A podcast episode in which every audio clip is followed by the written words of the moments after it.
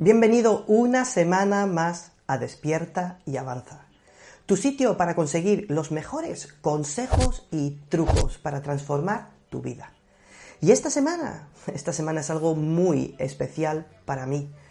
Sí, es especial porque esta semana hace un año que llevo publicando vídeos en YouTube. O sea, 52 semanas publicando vídeos. Para mí ya es un logro teniendo en cuenta cómo empecé, con, qué idea empecé. Y esta semana no, no, quiero centrarme en contaros cómo alcanzar vuestras metas o cómo transformar vuestra vida o cómo conseguir vivir mejor en familia. No. Esta semana os quiero hablar de algo que algunos de vosotros me habéis ido preguntando a lo largo de las últimas semanas. Y es cómo hago los vídeos de YouTube, cómo los organizo, em, cómo los grabo, qué herramientas utilizo. Así que vamos allá. Pero antes, antes de empezar, quiero eh, hacer aquí un em, descargo de responsabilidad.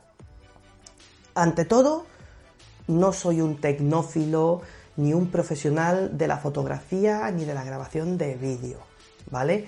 Así que aquí lo que te voy a dar es mi opinión personal desde mi experiencia. Así que no lo dudes, si algo no te gusta de este vídeo, mándame el correo o deja un comentario. Y si algo de este vídeo también te gusta o te parece útil, aquí. Y si tienes una pregunta sobre la cámara, sobre el micrófono, sobre las luces, sobre cómo hacer algo, sobre cómo edito, déjame un comentario porque estoy aquí para contestarlos.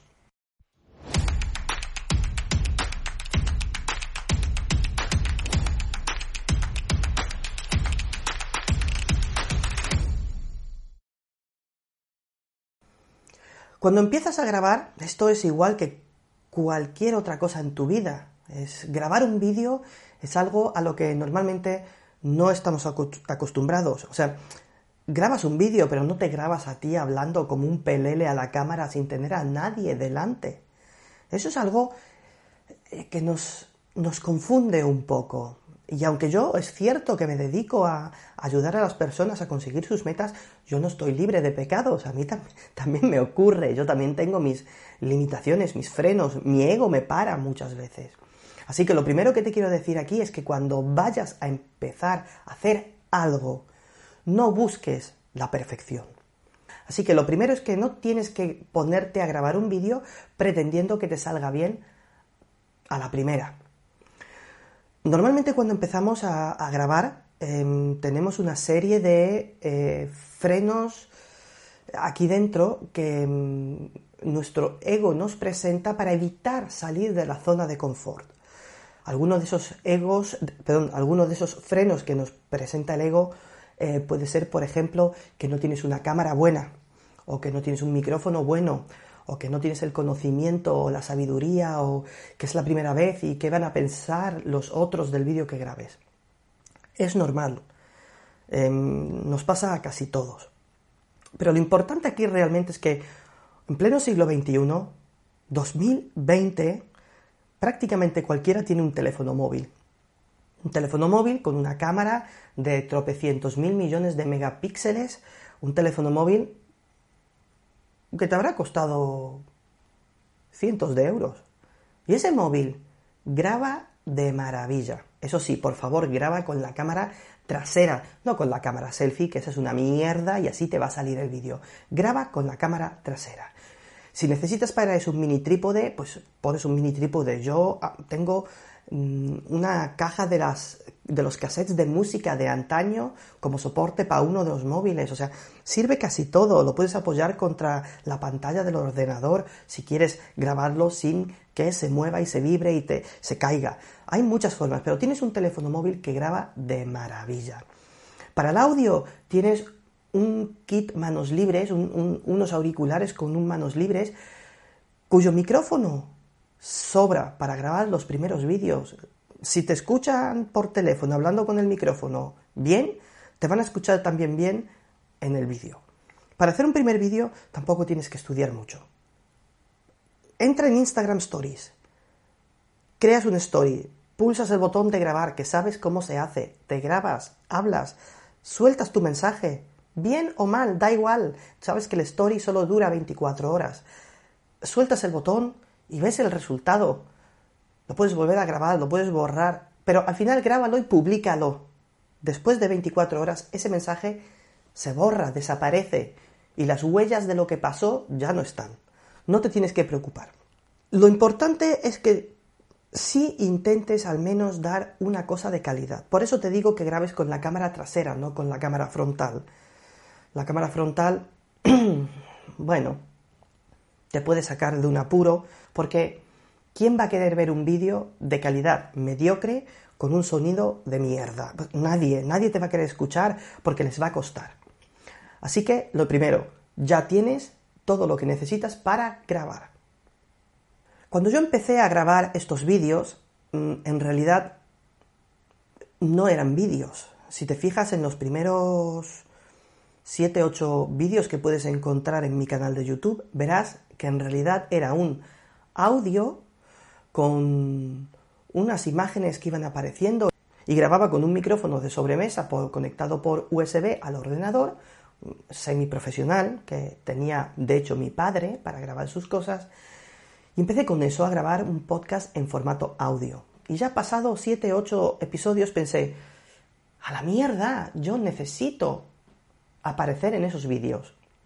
Así que lo que previamente hice fue em, comprar un fondo, porque yo quería un fondo neutro. Compré un soporte metálico que era como dos trípodes con una barra horizontal sobre la que colgar un telón, un, trozo de tela em, cogido con unas pinzas y que cada vez que iba a grabar tenía que colocarlo, instalarlo, tensarlo bien para que no hubiera arrugas compré unas luces eh, básicas, algo de iluminación básico, eh, para, alumbrar ese fondo, que no se notaran tanto también las arrugas, y con eso grabé. Y de hecho mi primer vídeo lo grabé con una cámara compacta, como esta, no como, es esta cámara, ¿eh? Como podrás ver, es una Nikon eh, normalita, grabando en Full HD, en Full HD, y para que el sonido saliera bien, grababa el sonido con un micrófono colocado y enchufado al teléfono móvil. Grababa con el teléfono móvil el sonido porque quería un sonido de calidad aceptable. Así que grabé los primeros vídeos. Aquí los tienes en el canal, los puedes ver. Eh, el tipo de calidad que eran. No, está mal, está, está, bien, está aceptable. Eh, para empezar, chico, pues se puede hacer mejor posiblemente con menor desembolso, puede ser, pero fue mi decisión y no me arrepiento. Y llegado un momento ya pensé, digo, yo creo que ha llegado la hora de, aunque no tenga mucho dinero, intentar comprar una cámara eh, de mejor calidad. Y finalmente compré una cámara Sony Alpha 5100. 5100, sí, Sí, 5100. Eh, que es con la que actualmente estoy grabando. No os la enseño, pero os dejo aquí una, foto de la cámara y en la descripción el enlace a Amazon donde la podéis ver. La cámara la compré de segunda mano, como si fuera nueva, a precio de saldo para mí, eran 280 euros aproximadamente. La compré ¿por qué? Porque mm, me grababa en Full HD. Yo tenía claro que no iba a gastarme mucho dinero para que grabara en 4K. Me da un poco igual el 4K. Em, pero Full HD sí que lo quería.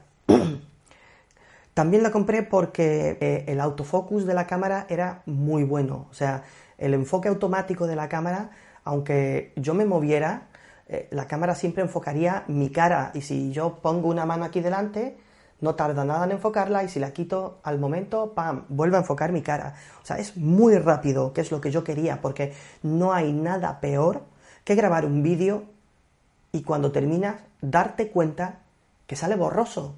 ¿Quién coño va a ver un vídeo borroso? Así que te tocaba volver a grabar todo el vídeo. Si algún día compras una cámara, procura comprar una cámara que tenga la pantalla abatible. Si te fijas, esta compacta que es de toda la vida, aquí no, esto, no, se, no se puede mover la pantalla. O sea que cuando te estás grabando, no ves lo que estás grabando. Es, imposible. Si tienes una conexión HDMI, puedes meter una pantalla externa y es más dinero. Pero Con esta cámara no te ves, no ves si estás enfocado, qué es lo que estás enfocando, no hay forma. Así que la pantalla abatible yo creo particularmente que es un plus que una vez que lo tienes no quieres renunciar a ello. Y luego el tercer factor fue de que la cámara me salió bastante, bastante bien de precio. Para mí eso era eh, pues un factor importante porque el dinero es el dinero y no, no había mucho donde, donde gastar.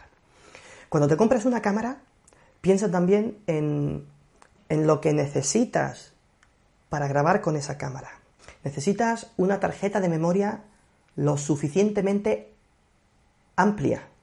O sea, mm, imagínate que vas a grabar en Full HD o incluso en 4K. No puedes poner una tarjeta de memoria de 8 GB, porque cuando lleves grabado 30 mm, minutos en 4K, te va a decir que la tarjeta está llena. No tienes tarjeta suficiente para grabar el vídeo. ¿Vale? Eso es, eso es, importante porque te jode toda la grabación. Así que compra una tarjeta lo suficientemente grande para tener espacio y poder grabar tus vídeos en una sentada. Para eso mismo hay otra cosa fundamental y es que tengas suficientes baterías para la cámara, porque la batería dura lo que dura.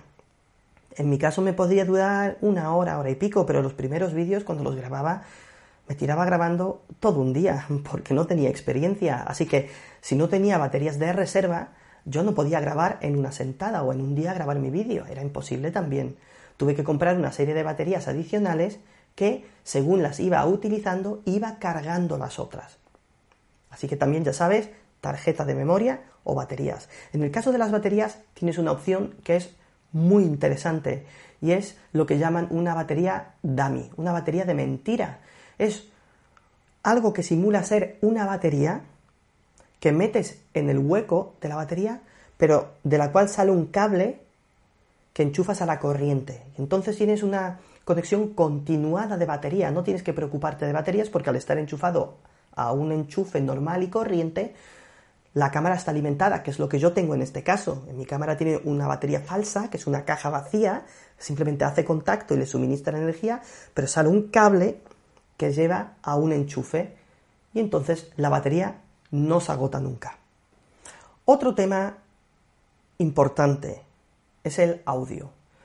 Si en la grabación con el teléfono móvil te decía de tener unos auriculares del manos libre con un micrófono que, graba de maravilla, que en realidad no necesitarías más, también es cierto que si vas a pasar al siguiente nivel, yo te recomiendo eh, comprar un micrófono externo. ¿Qué es un micrófono externo?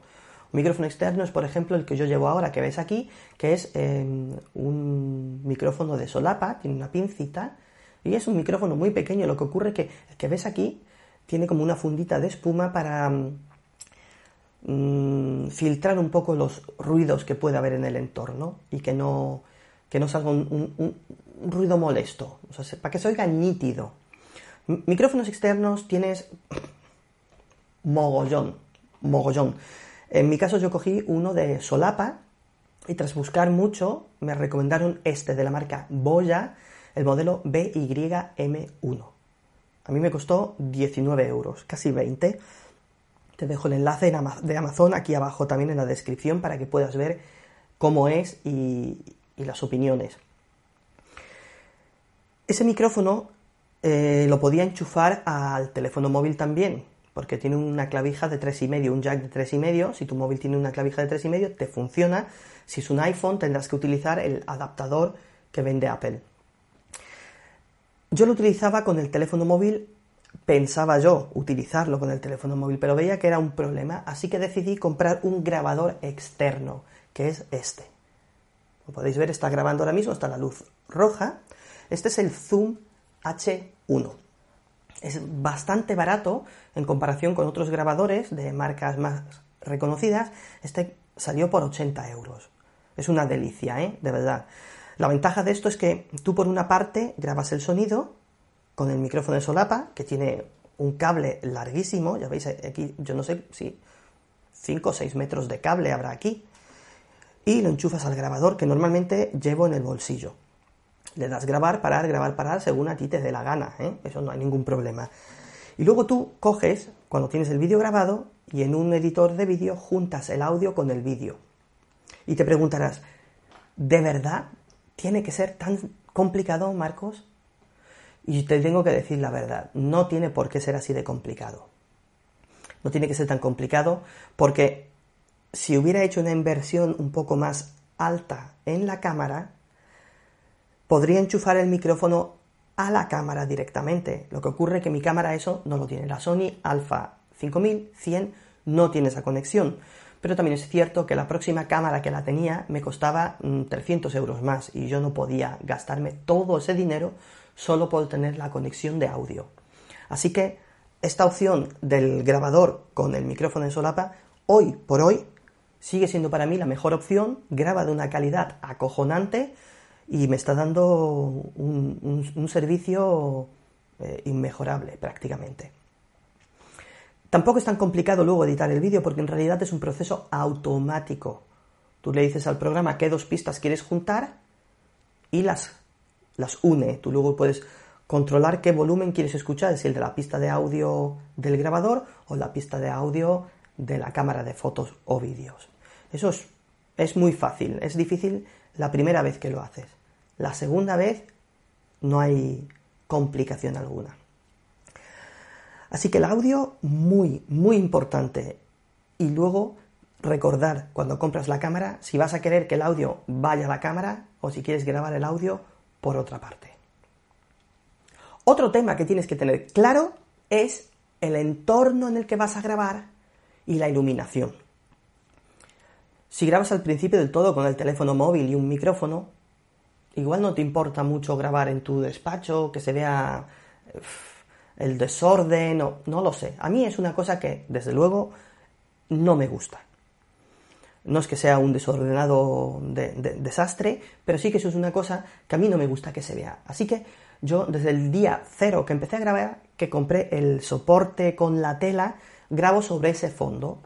Si es cierto que aproximadamente en marzo, creo que fue en marzo, descubrí que, bueno, primero me di cuenta de que ese montaje que yo tenía no servía para mí, porque yo lo tenía montado en el salón, estaba montado día y noche, no, ya no lo desmontaba porque grabo cada semana, y lo tenía colocado delante de una ventana en el salón. O sea, esa ventana no entraba luz, nunca. Era como una cueva. Tenía el, soporte montado, la tela estirada, los focos de iluminación arrinconados, los trípodes de las cámaras arrinconadas. Mi mujer le daba algo. O sea, en esa casa no teníamos ya luz natural por esa ventana durante meses, porque estuve, creo que fue desde noviembre hasta, marzo o abril. Viendo vídeos en internet procrastinando, descubrí un vídeo de, de Saxo Gaming. Saxo es un chaval eh, que se dedica a grabar sus partidas de juego en el ordenador y subirlas a YouTube. Y en uno de sus vídeos hacía una presentación como esta de lo que él utiliza para jugar o para grabar.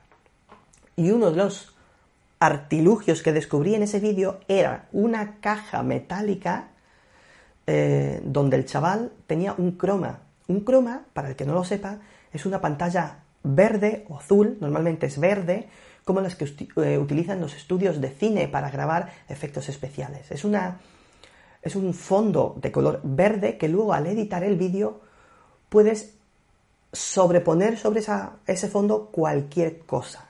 O sea, que el vídeo que tú estás viendo ahora mismo, este fondo que ves, no es donde yo estoy. No es un fondo de mi casa, ni es el fondo de mi oficina, ni es el fondo de nada más que una foto fija. Y la prueba está en que ahora ves esta foto y cuando haga así, desaparece. ¿Ves? Esto que ves es el croma.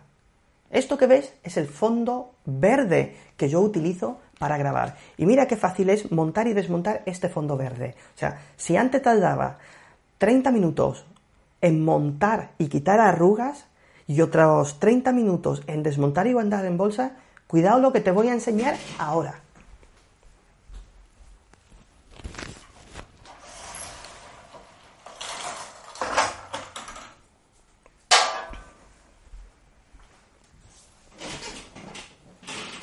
recogido.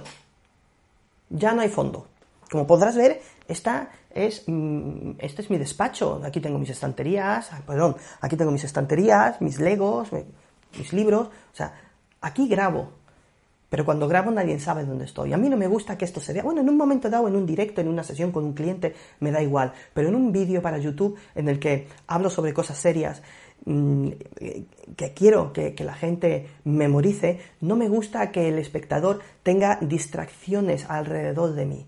Así que grabo con un fondo. Te voy a enseñar otra vez lo fácil que es montarlo.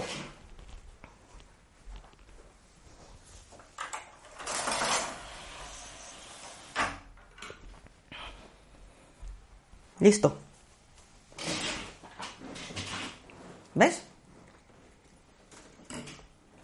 Ya está montado. Y ahora, como quiero volver a tener el fondo de antes, vuelvo a hacer así. Volvemos a estar en casa. Bueno, sigamos porque hay alguna cosita más. Otra cosa que tienes que tener en cuenta es la iluminación. Y esto es otra cosa, madre mía, que a mí me llevó de cabeza. la verdad es que no es que me haya llevado de cabeza. Es algo que aún hoy me lleva de cabeza, porque sigo haciendo pruebas.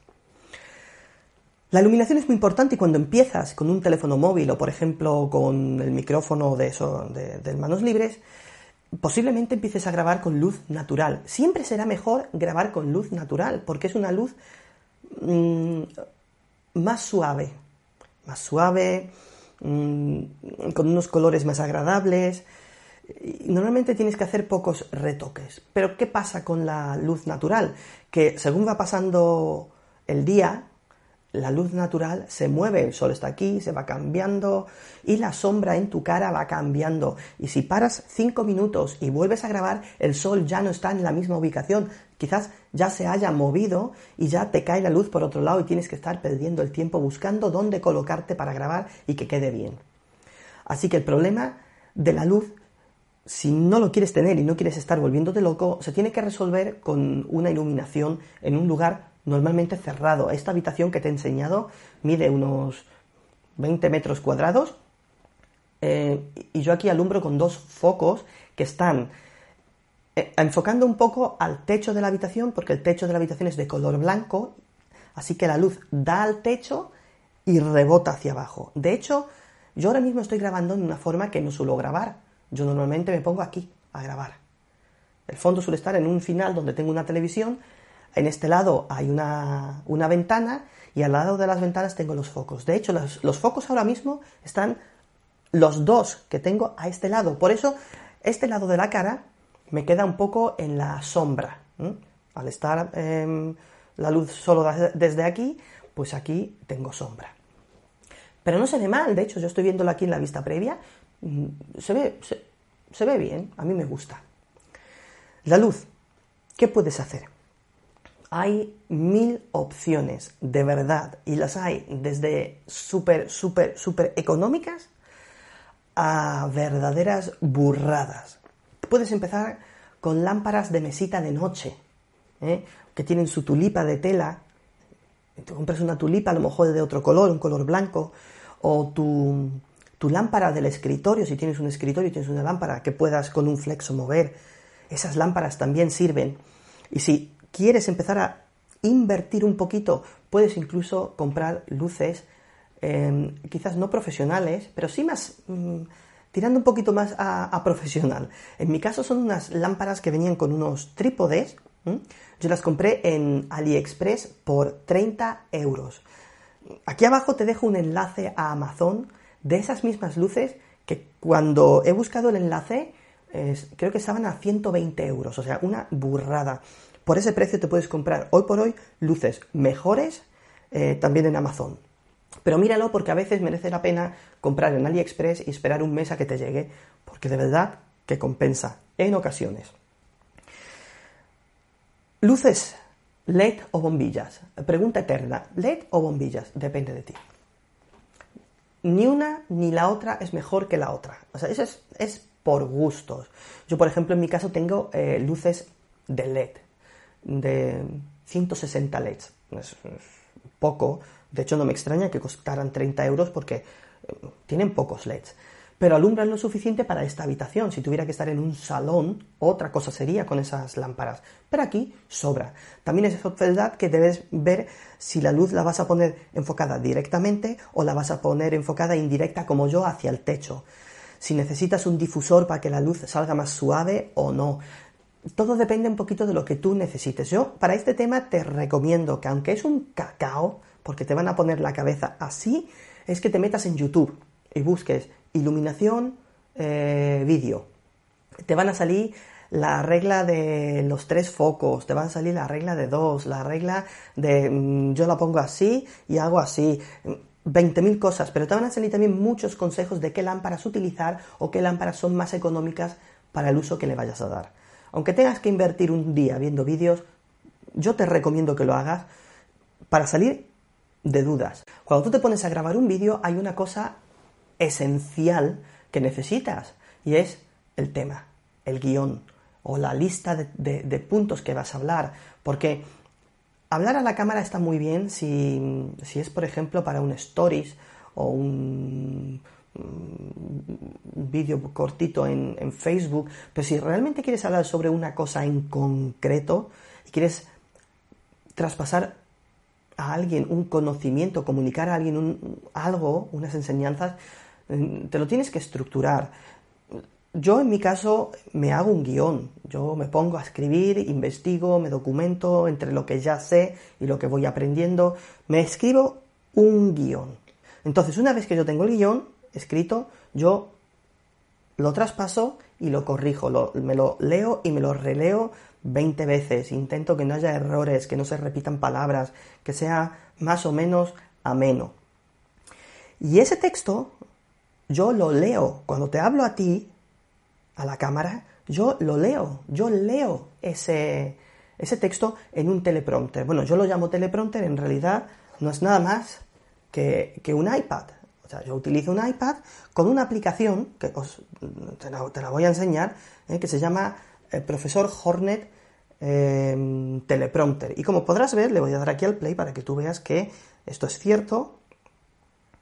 Sale esto, perdón, que no ha girado, y el texto se va desplazando. No sé si lo puedes ver. Entonces yo aquí puedo elegir em, a qué velocidad pasa el texto, con qué espaciado, con qué tamaño de letra, mm, de qué color, si lo quiero así o lo quiero así, si lo voy a proyectar contra un cristal para que lo vea a través de la lente de la cámara. Hay mil versiones. Esta, aplicación que tengo aquí en el, en el, iPad me costó 13 euros. Ahora, a mí me da la vida. La puedo controlar cuando la utilizo en el iPad desde el iPhone. Y cuando utilizo la aplicación en la pantallita del iPhone, lo puedo controlar desde el Apple Watch. O sea, a mí me da la vida. A mí esto es lo que me da la vida. Yo este iPad lo coloco sobre un soporte. Este soporte lo coloco al trípode, a un trípode, y el trípode va justo detrás de la cámara por encima.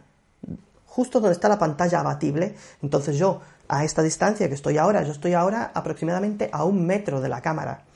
Pues a este metro de la cámara, yo lo coloco por encima de la cámara y voy leyendo lo que he preparado previamente. Hoy, por ejemplo, para poder tener aquí el iPad, para estos 30 eh, segundos que lo he utilizado para enseñároslo, me he preparado un, un guion con puntos, que es la segunda opción. Si tú no quieres tener todo el guion ya escrito, te puedes hacer un, una lista de puntos que quieres hablar. Yo, por ejemplo, perdóname, voy a mirar a la pantalla. He puesto guion y teleprompter, buscar el tema y escribir guion, que es lo que os estoy contando. Guión completo o lista con puntos según el tema, según la información que des y tu conocimiento en el tema. Usar teleprompter o similar, control desde el móvil, desde Apple Watch. Esto lo tengo escrito. O sea, tú te puedes hacer una lista en papel o en un iPad y tenerla eh, eh, aquí donde, donde la cámara no enfoca y de vez en cuando, o debajo de la cámara, y de vez en cuando mirar la lista para saber cuál es el siguiente punto. Pero es muy importante que grabes preparado. Y para ello es fundamental que antes de grabar hagas todo el proceso sin grabar. si tú te quieres grabar, perfecto. Pero tú te tienes que poner a leer el guion en voz alta o la lista de puntos en voz alta antes de grabar, para que vayas cogiendo soltura, no te trabes con palabras que son trabalenguas. Todo eso es importante porque el producto final es el resultado de una buena preparación. Cuanto mejor te lo prepares, mejor será el resultado final y menos veces tendrás que parar y grabar y parar y reanudar. Prepáratelo bien, coge carrerilla, coge soltura leyendo y aprendiendo el texto y luego lo grabas. Fundamental. Luego también depende de cada uno un poquito lo que necesite eh, de accesorios. Ya puestos a gastar dinero, viva la fiesta aquí a fundir pasta. Aunque en realidad eh, todo se puede hacer desde barato eh, hasta caro, ¿vale? Eres tú el que tiene que decidir dónde te vas a mover. Trípodes, por ejemplo. yo, porque tenía, estoy mirando ahora mismo, uno, dos, mm, tres, mm, yo tenía ya cuatro trípodes en casa. Vas a necesitar algo sobre, sobre lo que colocar la cámara de, vídeo. Mm, un mueble a lo mejor es un poco bajo, pero quizás un estante o un trípode de 10 euros. Si, si, posiblemente en, AliExpress encuentres alguna cosa barata que tenga buenas opiniones y dure, que no tengas que tirarlo al segundo uso. Uno de los últimos puntos es qué haces con el vídeo y qué haces con el audio una vez que has terminado. Pues tienes el audio por un lado, tienes la imagen por otro. ¿Qué haces con eso? Tendrás que mm, editar, pero necesitas algo para hacerlo. Entonces, para eso tienes un montón de aplicaciones, algunas de pago, otras gratuitas. Indistintamente si utilizas Mac o utilizas Windows, hay una aplicación que se llama DaVinci y que puedes instalar en los ordenadores. Es un editor de vídeo completamente gratuito. Te dejo el enlace aquí abajo también para que lo puedas descargar. DaVinci te ofrece en la versión gratuita todo lo que necesitas para editar vídeos básicos y más. Si eres usuario de Mac, em, tienes una aplicación que por lo general viene instalada por, por defecto en el ordenador que se llama iMovie. iMovie es una versión doméstica del programa Final Cut Pro, que es un programa que se viene utilizando en los estudios cinematográficos para hacer las películas. Es un, es un programa profesional. La versión iMovie es un poquito más reducida, pero para hacer un vídeo como este, sobra. No tienes que gastarte 300 euros en una aplicación de pago cuando tienes una gratis. ¿Que tú quieres gastarte dinero en una aplicación de pago? Perfecto. Tienes Final Cut Pro, y tienes otro, por ejemplo, que es el Adobe Premiere o tienes el DaVinci de pago. Ahora, ¿es necesario? Mm, no. Honestamente, no. No lo necesitas. Llegado a este punto, ya quiero ir terminando dándote una serie de consejos que a mí me hubieran venido muy bien de saberlos antes de empezar a grabar vídeos. El primero es Graba lo más pronto posible cada día. No te esperes a grabar a las 6 de la tarde. Y tú dirás, ¿por qué, Marcos? Por dos motivos. Uno, ya te lo comenté, que es la luz, la iluminación. Si grabas con luz de calle, a las 6 de la tarde, eh, un día de invierno, vas a grabar un mojón, porque no hay luz. Así que tendrás que mm, empezar pronto por la mañana para tener luz todo el día. Y piensa que vas a tardar en grabar, sobre todo si no tienes experiencia. Primero, por luz, para tener suficientemente luz. Segundo, por tiempo. Tómate tiempo para grabar, por favor. No tengas prisas. Las prisas nunca fueron buenas, solo sale mierda con las prisas, ¿vale? Tómate tiempo. Y los primeros vídeos, resérvate uno, bueno, yo, yo me reservaría dos días, porque yo mi primer vídeo necesité dos días para grabarlo y el segundo por el estilo, porque mm, buscábamos la perfección. Tómate dos días para grabar el primer vídeo. Si te sobra tiempo, de fábula, perfecto, no tienes ningún problema, pero intenta que no te falte tiempo, ¿vale? Porque si no vas a hacer muchos preparativos y luego el vídeo que grabes será bazofia. Tómate tiempo. Otra cosa importante, lo mismo que te he recomendado leer en voz alta el guion antes de grabar, también te recomiendo que antes de grabar el, el vídeo que vayas a publicar, grabes un vídeo de prueba. Te pones la cámara, como está aquí, y hablas. Te grabas. ¿Por qué? Porque con ese vídeo de prueba en el que hablas de chorradas, que hablas sobre el tiempo o hablas sobre lo que te dé la real gana, ese vídeo luego te lo pasas al ordenador y em, lo ves. Lo ves tú en una pantalla más grande.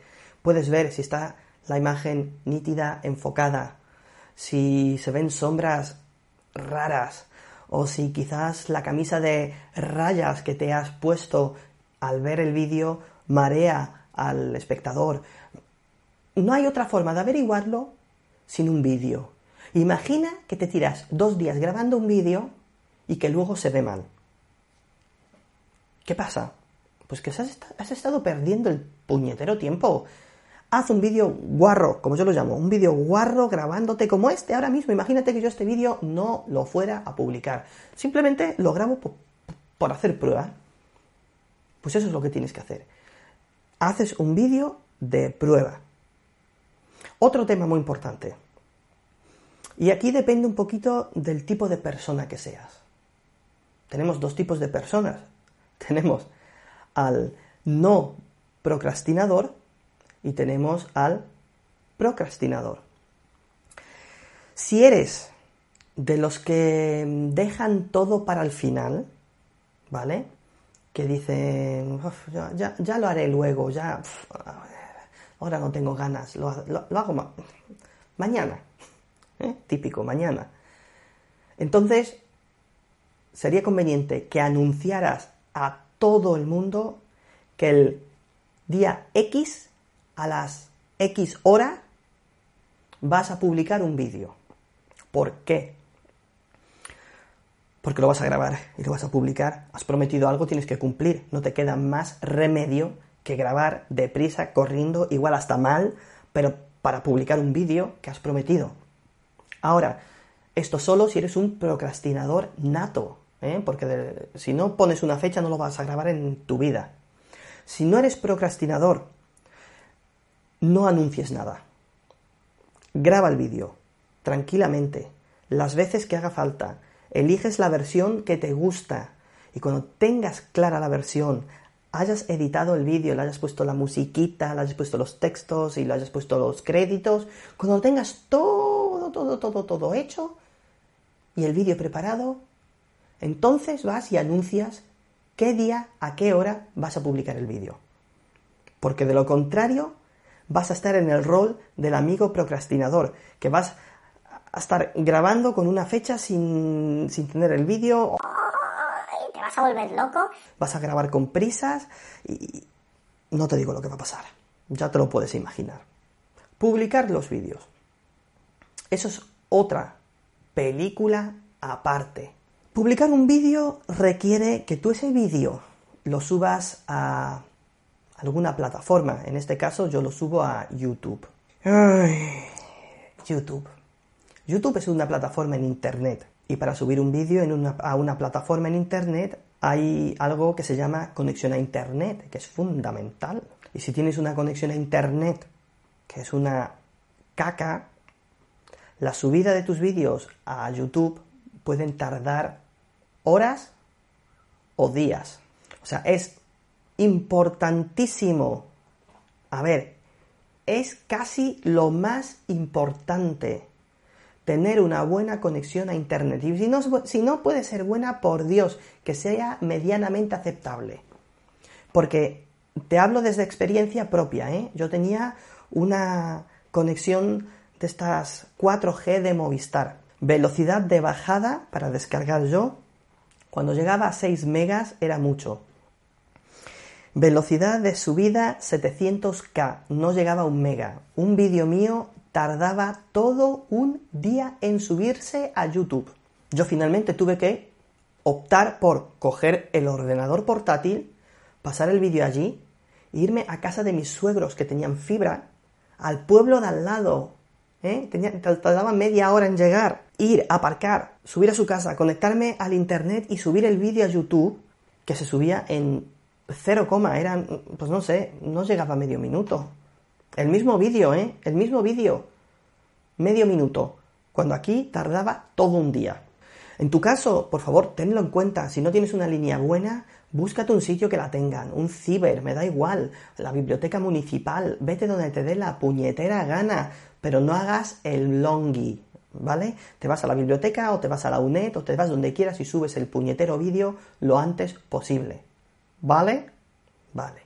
Otro tema con el Internet, haz lo que quieras, pero yo prefiero subir los vídeos a YouTube desde un ordenador que tenga conexión con cable, una conexión Ethernet, no Wi-Fi. El Wi-Fi es muy bueno, el Wi-Fi es la hostia, pero no hay nada como una conexión por cable. Es más estable, la velocidad es eh, superior y por lo tanto el resultado será terminar antes. Y cuando haces eso, ya que ya tienes el vídeo montado y quieres publicarlo, lo que importa es terminar pronto. Así que, si puedes elegir entre Wi-Fi y puedes elegir entre conexión con cable, coge la de cable.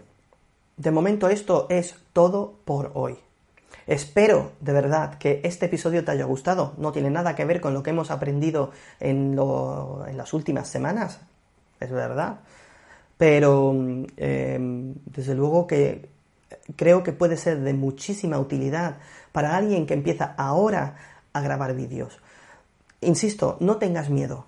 El miedo es una tontería. El miedo es una solemne tontería porque, piénsalo bien, la mayoría de la gente que te conoce posiblemente ni te vea.